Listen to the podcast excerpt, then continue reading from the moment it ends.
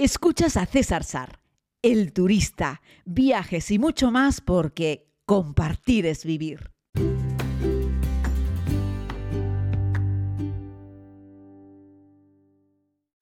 Saludos a todos y a todas, querida comunidad. Les hago este podcast para hablarles un poco más en términos generales sobre Islandia. He recibido un montón de mensajes, se ve que Islandia es un país que, enamora a un montón de gente. De hecho, hace ahora un año y cuatro meses que puse en mis redes sociales una pregunta eh, para conocer cuál era la preferencia que ustedes tenían con respecto a Tanzania o Islandia, porque un poquito antes había hecho otra encuesta preguntándoles por lugares del mundo que les gustaría ver y los dos que ganaron la encuesta con diferencia por el resto fueron Tanzania e Islandia y a partir de ahí dije, venga, a mí también me gusta Tanzania e Islandia. Vamos a hacer viajes a estos países. Bueno, en número de viajes ganó por goleada Tanzania, hice muchos más a Tanzania, pero uno a Islandia y me habéis preguntado un montón de cosas, ¿no? Bueno, punto primero, que ya nos vamos conociendo, ¿verdad? Siempre me gusta que me preguntéis, pero sobre todo que me preguntéis cosas que pueda ofrecerles yo un valor añadido, ¿no? Es decir, cuando alguno de la comunidad me pregunta ¿y qué temperatura hace? Yo tengo que contar hasta 10 y respirar profundamente para no mandarte a eh, hay una página web que se llama usalputogoogle.com que te lleva directamente a, Google, ¿no? Que es, no me preguntes algo que está en Google. pero no os lo toméis a mal, pero es que, en fin, preguntarle a alguien que está en un sitio qué temperatura hace, lo puedes ver. De hecho, yo cuando viajo a un sitio no sé qué temperatura hace. Si me preguntáis qué temperatura hace, tengo que abrir el, el teléfono y preguntar la temperatura. Con esto, ¿qué os quiero decir? Que me encanta cuando me preguntáis cosas del tipo, por ejemplo, con Islandia. Oye, César, ¿tú recomiendas hacer la ruta por carretera? O, oye, César, ¿recomiendas alquilar un es un coche de alquiler o una caravana. Estas cosas que permiten que mi experiencia en el lugar os ofrezca otro punto de vista. Porque eso no está en Google. O sea, en Google encontraréis gente que a su vez os dará su opinión. Y a mí me encanta que me preguntéis mi opinión acerca de cosas. O, oye César, ¿merece la pena ir a Islandia? Directamente. Eso está muy bien. Cuando me preguntáis cosas como ¿cuántos habitantes tiene Reykjavik? Mm, pues eso, usa el puto google.com o algo así. Es que me estuve riendo mucho porque esto me lo recordó eh, Joaquín de Boreal Travel. Y estábamos hablando un poco a veces sobre estas cosas y me dice, es que a veces la gente pregunta cosas que 100% están en Google. No cosas complicadas, ¿eh? porque en Google está todo, pero está claro que si estamos haciendo una visita, como he compartido hoy en redes, a un campo de lava recubierto de musgo, pues esa información pregúntasela al guía. Está claro que en Google también va a estar, pero hombre, ahí estás con el guía, pregúntale al guía porque ese campo de lava tiene musgo. Eso está dentro de lo normal, ¿eh, chicos? Digo solo por cosas como cuántos habitantes y qué temperatura y cosas así. Hoy vamos con un podcast muy práctico sobre Islandia directamente respondiendo a algunas de las preguntas que me habéis hecho que van directamente relacionadas con ¿se puede hacer Islandia por tu cuenta? Respuesta rotunda, sí puedes hacer Islandia por tu cuenta por supuesto, puedes llegar, a comprar el vuelo, alquilar el coche y buscar los alojamientos. Por este orden, vuelo, coche y alojamientos. ¿Por qué por este orden? Bueno, vuelo porque pues, para nada vas a alquilar un coche de fecha a fecha B si no tienes el billete de avión. Lo primero siempre es el vuelo. Segundo, el coche de alquiler antes que el alojamiento porque hay menos coches que alojamientos. La carga de coches que hay en Islandia es finita y sabéis que durante la pandemia todos los rentacar del mundo vendieron un montón de coches. Así es que en estos momentos el parque automovilístico de coches de alquiler es menor. Así es que en Islandia cuando se alquila el último de los coches, no los pueden pintar, no los pueden fabricar, no los pueden traer en tren desde algún lugar, como ocurre en otros sitios de Europa, que de repente se acaban los coches en Alemania y los traen de Austria. No, ahí cuando se acaban los coches se acabó. Y los precios están subiendo de una manera espectacular a medida que se van acabando los coches. Así es que si vas a hacer una ruta con un coche de alquiler, primero billete de avión, segundo coche y tercero alojamiento. Y esto lo puedes hacer de dos maneras. Uno, absolutamente por libre, totalmente por libre.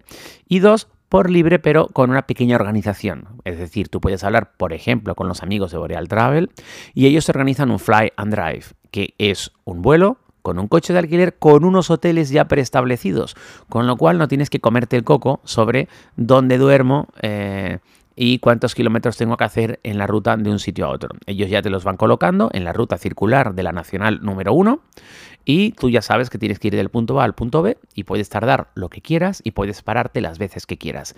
Este sistema de viajes de Fly and Drive, donde ya está organizado por una agencia, donde tú en realidad estás por libre, pero hay alguien que ya se ha encargado de hacer ese trabajo de alquilarte el coche y reservarte los hoteles en función de la ruta y además te suelen dar o como una pequeña mini guía sobre qué ver en cada punto, eso es muy práctico, la verdad es que sí. He hecho cosas parecidas en muchas ocasiones en distintos países del mundo, donde es un viaje a mi aire, pero hay una mínima organización que me permite eso, saber qué ver y dónde tengo que dormir cada noche y es muy cómodo para que no tengas que estar comiendo del coco porque a veces no sabes muy bien dónde empezar. Además de los lugares que te recomienda la agencia que puedes ver entre el punto A y el punto B, entre el B y el C, tú podrás ir a ver cualquier lugar que se te antoje, por supuesto, porque eres dueño de tu tiempo y puedes llegar al hotel a las 7 de la tarde o a las 10 de la noche. Eso ya a gusto del consumidor. Así es que esta es una muy buena opción. Vale. Si organizamos el viaje nosotros de cero, ya te digo, vuelo, coche y hoteles. Los hoteles en Islandia tenemos tres, tres opciones claramente diferenciadas. Uno, hoteles propiamente dicho, que los vamos a encontrar en las principales ciudades y pueblos. Dos, eh, las cabins famosas que son las granjas. Muchos granjeros en esas extensiones enormes de tierra tienen su, casa principal, tienen el granero, tienen el establo donde meten a los animales y tienen muchas veces unas cabiñas, unas, unas eh, cabins pequeñitas que son a veces unas cabañas o a veces son habitaciones dentro de su propia casa, que es a modo de guest house que alquilan habitaciones. Y están muy bien porque hay partes de esa gran ruta islandesa en las que no hay pueblos grandes y no hay hoteles, o se llenaron todos los hoteles de ese pueblo y tienes que dormir a las afueras, como tienes con un coche de alquiler. Dormir en una de estas granjas es muy interesante, creo que lo he comentado varias veces, porque te suele incluir el desayuno y si quieres te venden una cena que suele ser el señor o la señora de la casa que te prepara generalmente, ya te digo, un salmoncito o un bacalao o una cosita con cordero. Y la verdad es que está muy rico y merece mucho la pena y ves un poco, vives un poco con la familia o ves un poco el entorno rural o ves cómo es una casa en la mitad de un terreno en Islandia. Está muy guay. La tercera de las opciones, también en los lugares principales, son las residencias de estudiantes. Y es que en invierno donde el frío azota de una forma importante, hay muchos jóvenes que van a estudiar a un lugar y pernoctan en, el, centro educativo en una residencia de estudiantes que está a la aledaña. Y están allí de lunes a viernes. ¿Qué pasa? Durante la época estival, durante ahora, cuando estamos en julio y en agosto, no van a clase y esa residencia queda liberada suelen alquilar la mayoría de esas habitaciones para que los turistas puedan dormir. Es bastante espartano, bastante básico. Quienes te dan el servicio generalmente en las residencias son los propios estudiantes que quieren sacarse un dinerillo pues, para el viaje de fin de curso o para sus cosas. Así es que la combinación de las tres cosas merece mucho la pena. Puedes buscarlas perfectamente en la página web oficial de turismo de Islandia. Y ya está, no tiene ninguna pérdida, ¿vale? Y ahí está todo muy bien explicado. Un día voy a hacer un podcast sobre cómo es conducir por Islandia, pero no en este día de hoy. Vamos a continuar. Tenemos el coche de alquiler, que sabéis que yo suelo recomendar que lo alquiléis en rentalcars.com. Es el meta buscador de Priceline, de los mismos que de Booking, que funcionan muy bien.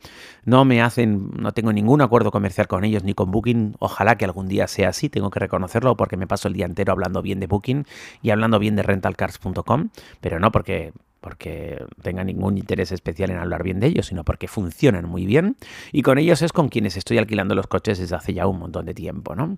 Entonces, en la página web oficial de Turismo de Islandia hay unos vídeos que te explica cómo conducir por Islandia, que en teoría es sencillo, pero se conduce por la derecha. Lo digo porque ayer precisamente en una carretera de gravilla eh, iba yo conduciendo la furgoneta número 2, vamos con, vamos con dos furgonetas, iba yo en la furgoneta número 2 y saltó una piedra de la furgoneta que conducía Joaquín y ¡paf! rompió el cristal, estalló, le dio un golpito seco, ¡paf! Al cristal de la furgoneta mía y lo rompió.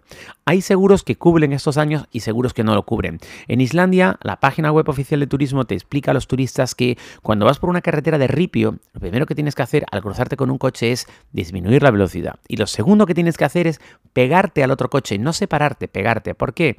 Hay que pasar muy pegaditos uno al otro, aunque vamos en sentido contrario, porque si una de esas piedrecitas, ¡pum!, sale disparada como un proyectil y estás muy cerca, va a salir disparada desde la rueda de un coche a la chapa, a la puerta del otro si estás pegado.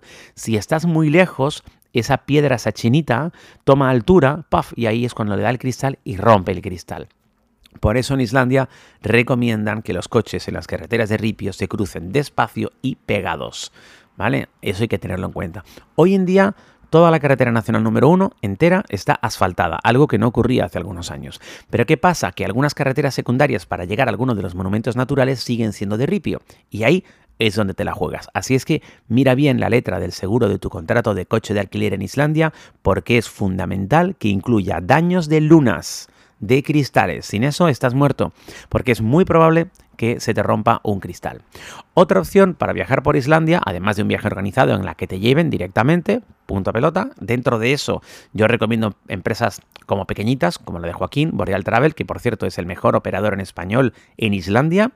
Yo te recomiendo que sea algo pequeñito para que vayas en una furgona, porque conozco otros turistas que acaban metiéndolos en unas guaguas grandes, buses grandes, 35, 45 plazas, ¿Y qué quieren que les diga? El otro día en el volcán eh, me encontré con que los operadores de turismo grandes, que mueven de una sola vez 40 turistas, para llevarlos de la guagua del bus al volcán, que son 7 kilómetros y 7 de vuelta, les pusieron a cada grupo un peto por colores para no perderlos. Y entonces de repente en esa caminata veías que había 40 turistas con un peto rojo y otros 40 turistas con un peto verde.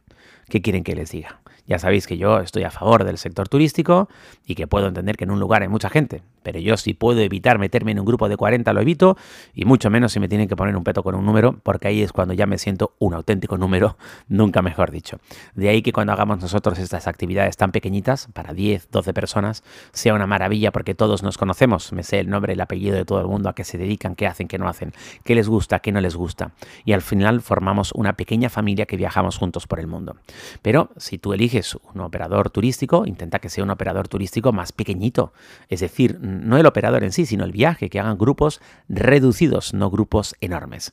Y la otra forma de viajar por Islandia es dedicarte a alquilar una pequeña campervan, es decir, es una furgoneta adaptada donde tiene una cama y tiene un hornillo. Alguna vez ya has hablado de las campervans para viajar, por ejemplo, por Nueva Zelanda, por Australia, por Estados Unidos, por Canadá o por ejemplo por Islandia. De hecho, a ver si alguno de los super eh, eh, fans nuestros, eh, super seguidores nuestros me lo recuerdan, porque vamos a hacer un podcast un día sobre cómo es una campervan, específicamente independientemente del lugar del mundo en el que te muevas. En Islandia una campervan merece mucho la pena.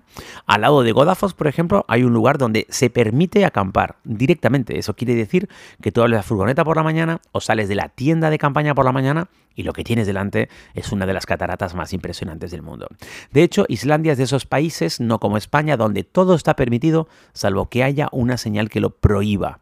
En España todo está prohibido, salvo que haya una señal que lo permita. Eso quiere decir que en Islandia te vas a ver gente acampada en un montón de lugares y tú vas a decir, pero ahí se puede acampar y los islandeses te van a responder, sí, claro, lo que tienes que hacer por supuesto es ser respetuoso con el medio ambiente, no dejar papeles, no dejar mierda, en fin, tienes que eh, ser una persona eh, civilizada y ya está. Quieras o no, aunque no seamos muy civilizados a veces, digo los españoles, cuando te vas a un lugar de estos y ves que todo el mundo es tan ordenado y tan limpio, tú como que se te acaba pegando y también te conviertes en una persona un poco más educada y más limpia, ¿vale? Así es que ánimo con eso. ¿Merece la pena hacerlo en una campervan o hacerlo en una pequeña caravana? Sin duda. Hay gente que lo hace con un coche de alquiler y una tienda de campaña también. Ojo, no es tan confortable y te recuerdo que en verano también llueve y a veces llueve bastante. El otro día nos granizó y nos cayó un palo de agua espectacular. Y luego, si te gusta aún más la aventura, hay gente que hace la vuelta a la isla nacional número uno de Islandia en bicicleta. Y en esas alforjas lleva la tienda de campaña, la ropa y todos los enseres necesarios. Y quien les está haciendo este podcast lo tengo apuntado en mi lista.